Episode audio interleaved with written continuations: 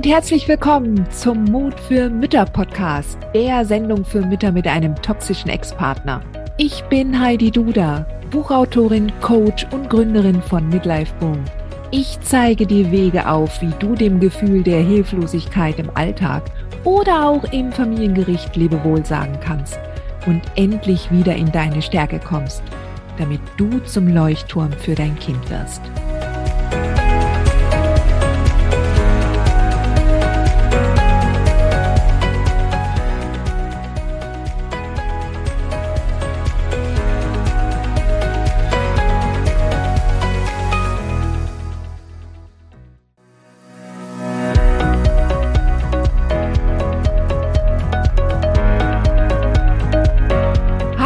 Und herzlich willkommen zum Mut für Mütter Podcast, der Sendung für Mütter mit einem toxischen Ex-Partner. Ich bin Heidi Duda, Buchautorin, Coach und Gründerin von Midlife Boom. Ich zeige dir Wege auf, wie du dem Gefühl der Hilflosigkeit im Alltag oder auch im Familiengericht Lebewohl sagen kannst und endlich wieder in deine Stärke kommst, damit du zum Leuchtturm für dein Kind wirst.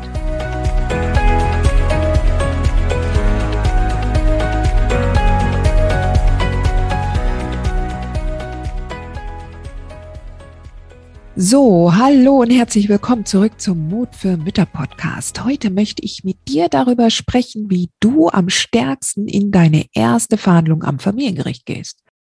Und auch wenn du denkst, oh Gott, oh Gott, oh Gott, das will ich überhaupt nicht. Ich, ich werde alles tun, damit es nicht vors Gericht geht. Ich will den Streit nicht eskalieren. So ist es doch sehr wahrscheinlich, dass es irgendwann mal vors Familiengericht geht. Und gleich vorab, wenn du dazu mehr nachlesen möchtest oder mehr erfahren möchtest zu dem Thema, ich werde sicherlich noch die eine oder andere Folge dazu aufsprechen.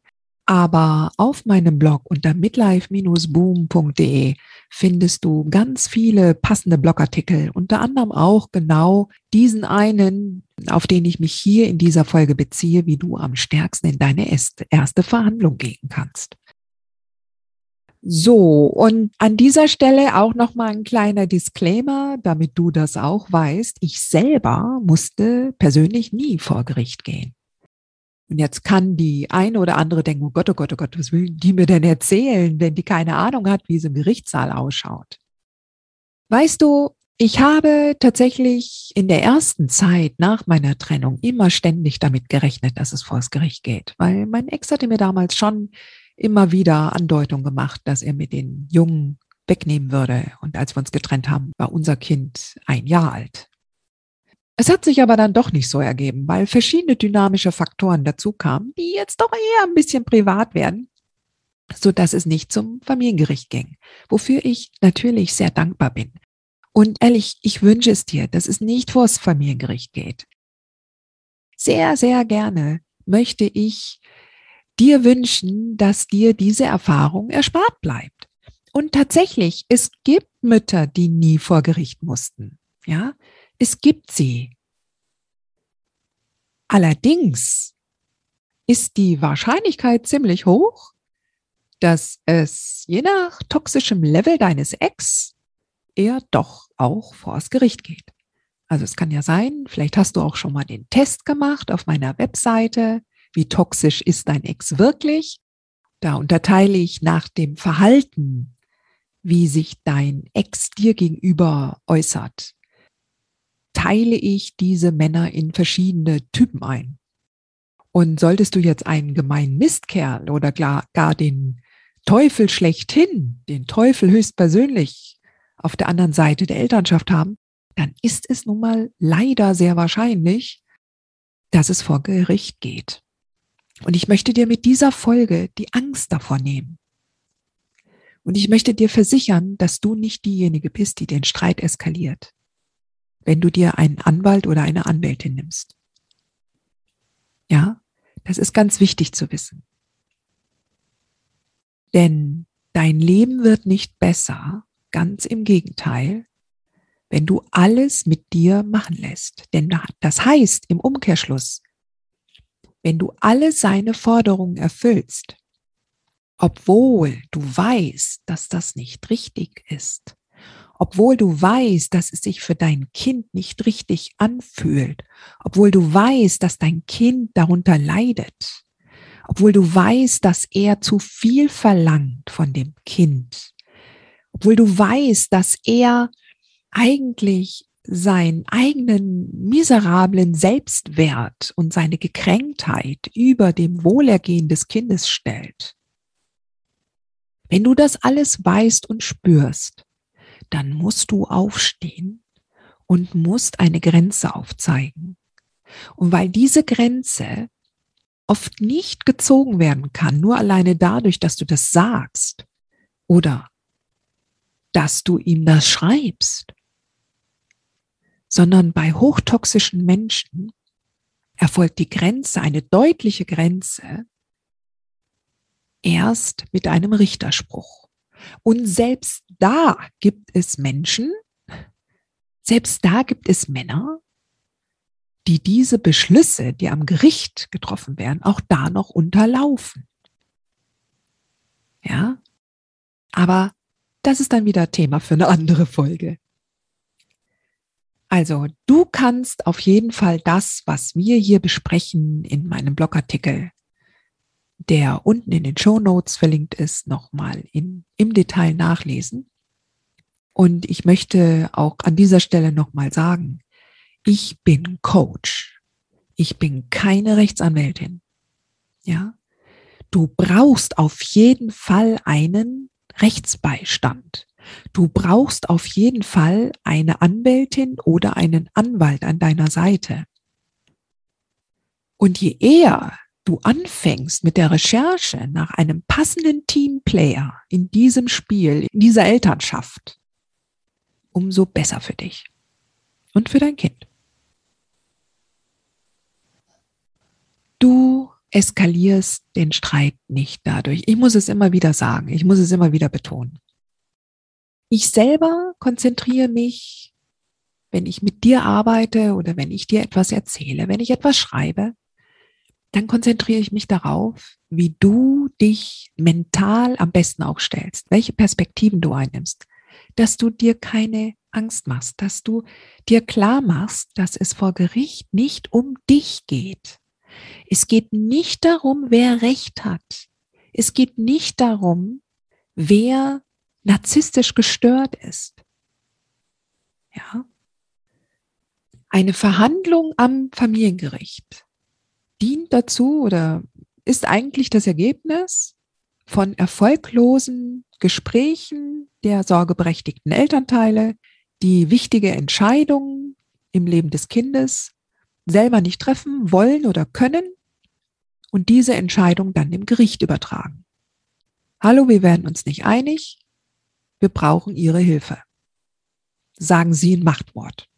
So, und der Richter oder die Richterin wird dann dieses Machtwort irgendwann mal sprechen. Jetzt ist es aber so, und das ist jetzt ganz besonders wichtig, gerade für die erste Verhandlung, dass der oder die Richterin natürlich erst einmal sich ein Bild machen muss. Sie kennt dich ja nicht, sie kennt den Ex nicht und sie kennt auch dein Kind nicht. Und deshalb wird sie erst einmal tasten oder er, erkunden wollen, wie die einzelnen Parteien ticken, was sie wollen und würde sich im Idealfall natürlich an dem Kindeswohl orientieren. Und wenn sie selber sich nicht sicher ist, dann wird sie andere Fachleute dazu holen.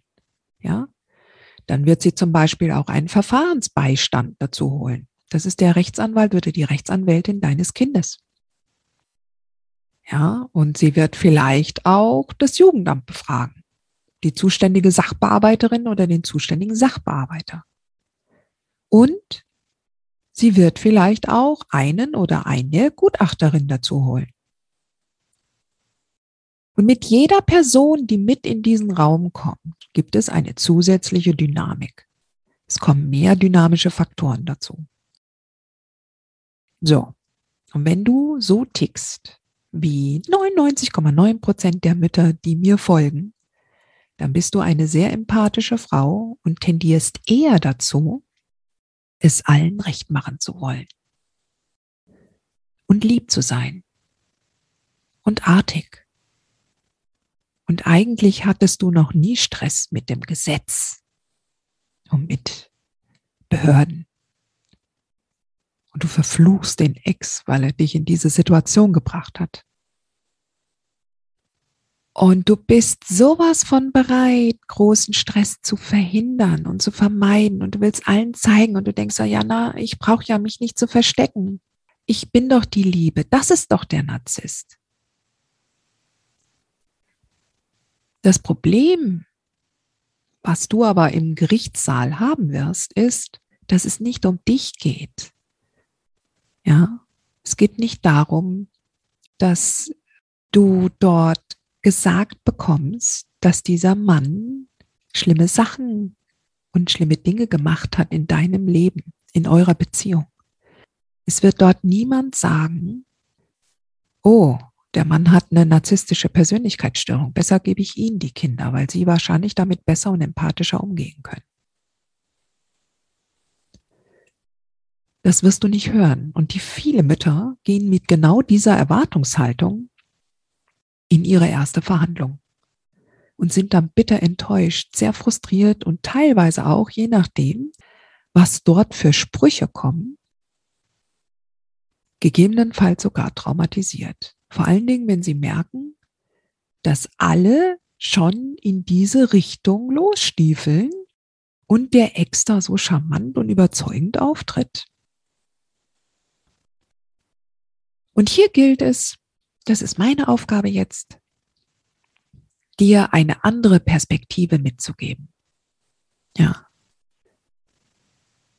Dass du loslässt, den Verlauf der Verhandlung kontrollieren zu können.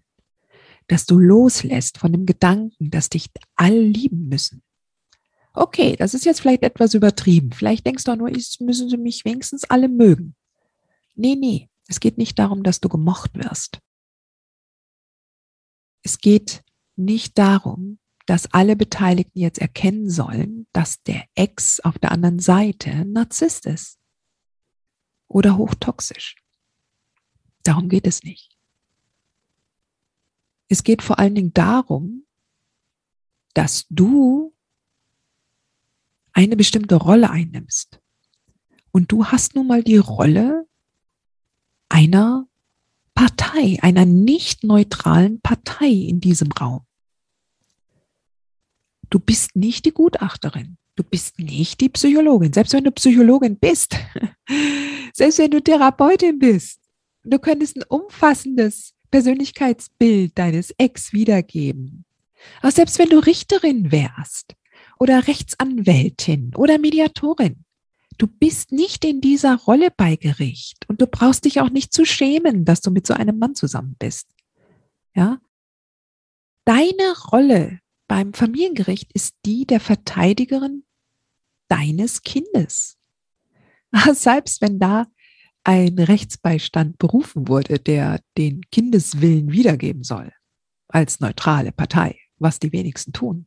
Aber das ist wieder ein anderes Thema. Das ist auch wieder Stoff für eine neue Folge. Aber ich möchte, dass du dir das klar machst, ja.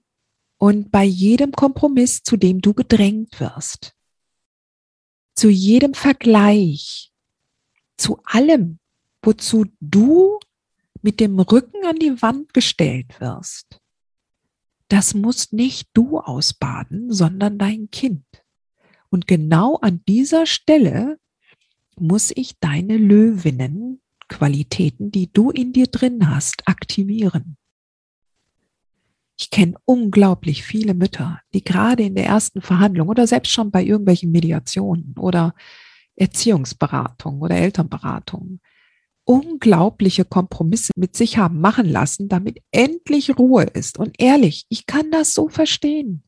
Ich kann das so verstehen. Und weißt du, ich war selber früher auch in dieser Situation, gerade am Anfang. Ich wollte nur Ruhe haben. Ja, ich wollte nur Ruhe haben. Und so finden wir uns alle in der Situation wieder, dass wir einerseits ihm alles lassen, ja, alles, was uns gar nicht so wichtig ist, aber ihm offensichtlich. Das Auto, wenn er es meistens gefahren hat, auch wenn wir noch die Hälfte davon bezahlen oder wenn es uns zur Hälfte gehört. Und das Tafelsilber, Ja, vielleicht verzichten wir sogar auf Unterhalt. Und doch, und doch geht's irgendwann mal vor Gericht.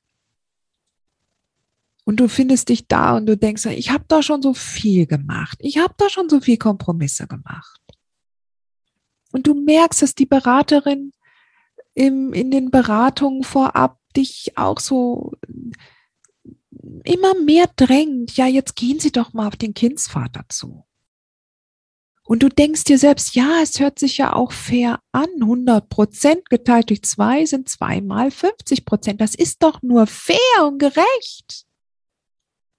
Und früher hatten die Mütter doch alle nur das Kind 100 Prozent. Und jetzt soll sich da was ändern. Und wenn wir uns nur Zahlen angucken, ja, rechnen können wir alle, oder? Aber wie ist denn das Wohlergehen des Kindes zu quantifizieren? Ein Kind ist nun mal nicht in Prozenten zu verteilen. Ein Kind hat eine ganz individuelle Entwicklung. Und gerade wenn du in der ersten Zeit die Hauptbezugsperson warst für das Kind, ja, und sich dein Ex früher gar nicht gekümmert hat und nichts getan hat, die Wochenenden auch immer unterwegs war und sich auf einmal hinstellt im Familiengericht und sagt, oh, ich will mich ändern, ich weiß, ich habe früher Fehler gemacht und ich will jetzt präsenter sein und deshalb soll das Kind bitteschön jetzt ins Wechselmodell. Und du merkst, so dein Kind steht da überhaupt nicht. Ja, das ist noch nicht mal in der Lage, ein Residenzmodell von Freitag bis Sonntag gebacken zu kriegen, ohne, ohne in die Krise zu kommen. Zumal es, wenn es ganz frisch nach der Trennung ist, also das erste Jahr, Kinder haben ganz anderen, die brauchen viel, die brauchen auch ihre Zeit, die merken ja auch, was da alles abgeht. Die merken ja auch, was, was da für Schwingungen und Energieaustausch zwischen euch stattfindet. Ja, die ganze Unruhe die brauchen Ruhe und Stabilität. Und du merkst es ja auch bei, wenn dann die Kinder wieder zurückkommen oder das Kind zurückkommt, wie viel Auffangarbeit du dann erstmal leisten musst. Und das alles ist anstrengend. Mach dir bitte klar. Also wenn du etwas aus dieser Folge mitnimmst, dann mach dir klar. Es geht nicht um dich. Es geht darum, dass du, was immer du dort zulässt am Gericht, die Kompromisse, die du eingehst, dass nicht du die ausbaden musst, sondern dein Kind. Und wenn du auch nur im entferntesten ein schlechtes Bauchgefühl hast, es kann ja durchaus sein, dass dein Kind schon älter ist und es sehr gut packen würde, ja, mit dem Wechselmodell. Dann hast du auch wahrscheinlich kein Bauchgrimmen dabei, wenn du an dein Kind denkst. Und dann ist es ja okay, dann kannst du ja da auch Kompromisse eingehen. Aber wenn du im entferntesten nur ein leichtes Kribbeln und Grummeln im Magen verspürst und du weißt ganz genau, nein, dein Kind steht da noch nicht, dann musst du aufstehen bei Gericht und dann musst du das sagen. Dann musst du dem Richter oder der Richterin zeigen und helfen zu erkennen, was das Beste für dein Kind ist. Dann musst du das Kind in, virtuell in den Gerichtssaal holen.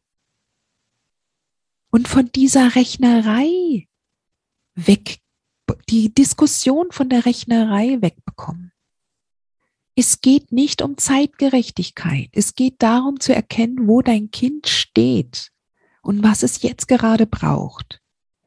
Und das heißt ja nicht, dass das, was jetzt genau richtig ist für dein Kind, in zwei Jahren immer noch gelten muss. Und das kannst du ja durchblicken lassen. Da kannst du ja auch deine Kooperationsbereitschaft zeigen. Weil das ist ja auch wichtig, ja. Aber im Grunde ist deine Aufgabe im Gericht,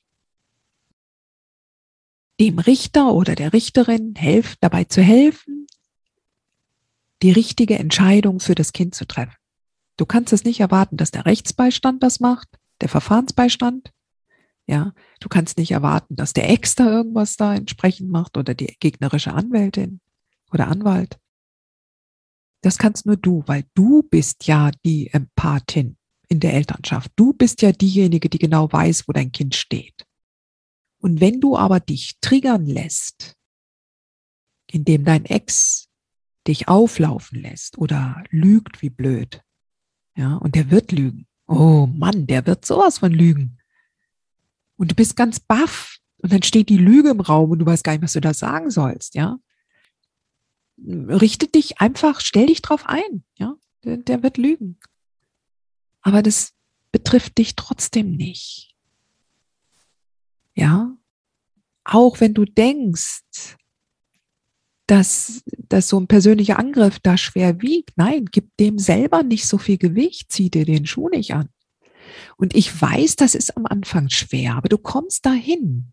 Und genau aus diesem Grunde, und jetzt schließen wir da den Kreis, genau aus diesem Grunde ist eine Verhandlung am Familiengericht auch für dich eine große Chance. Es ist eine wirklich große Chance für dich. Du wirst dich nämlich damit auseinandersetzen müssen. Mit dir und mit deiner Stärke. Du wirst richtig tief buddeln müssen. Hin zu deiner wahren Überzeugung. Du wirst lernen, deinem Bauch zu vertrauen, deinem Innersten selbst, deiner Wahrheit und darin bestehen, Du wirst dich behaupten lernen, etwas, was du bislang in deinem Leben wahrscheinlich nicht gemacht hast, aus Angst, dass andere dich nicht mögen. Es ist eine Reise, eine Reise zu dir selbst, diese Elternschaft mit einem toxischen Ex. Ich begleite dich dabei sehr gern.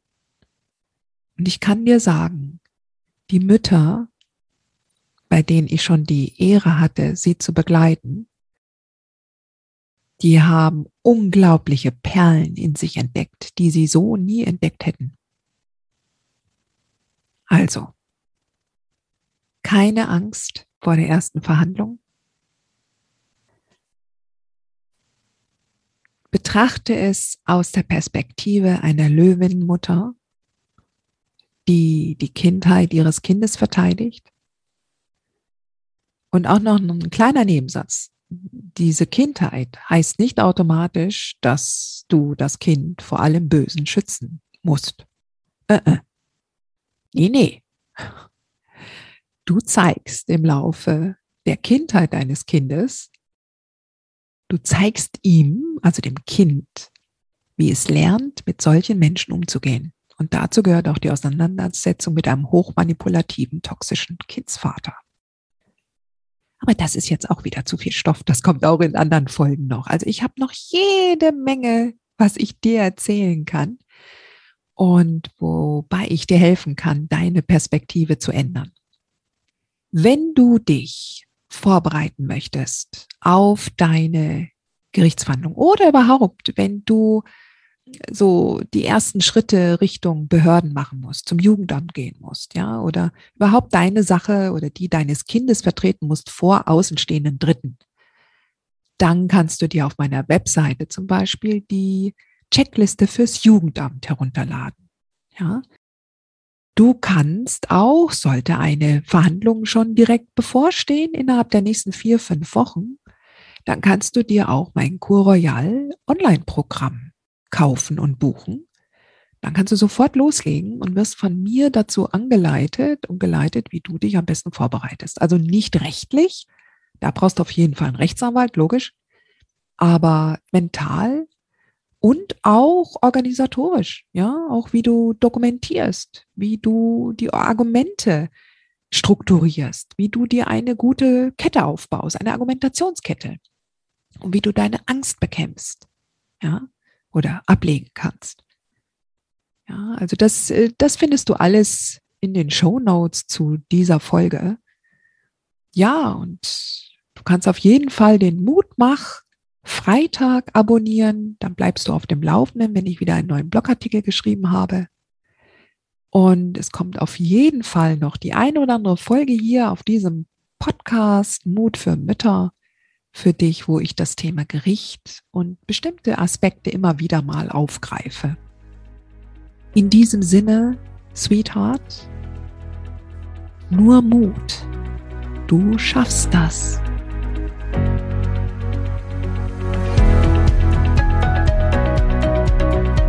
Hat dir diese Folge gefallen? Hinterlasse mir doch bitte hier deine Rezension und vergiss nicht, den Podcast auch zu abonnieren. Auf meinem Blog midlife-boom.de findest du den passenden Artikel zur Folge und kannst dort nochmal in Ruhe alles nachlesen. Den Link findest du unten in den Show Notes.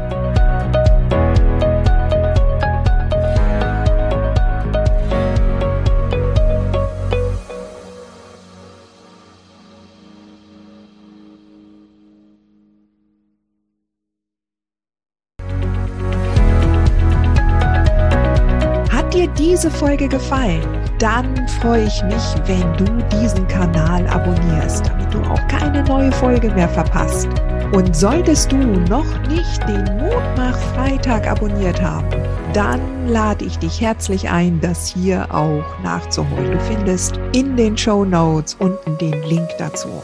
Der Mutmach Freitag ist etwas ganz Besonderes. Jeden Freitag bekommst du dann in deine E-Mail-Inbox eine Information, wenn ich jetzt zum Beispiel einen neuen Blogartikel geschrieben habe oder du erfährst weitere hilfreiche Tipps und Werkzeuge, die das Wochenende für dich einläuten. Ich freue mich, wenn du mitmachst und wünsche dir noch einen wunderschönen Tag.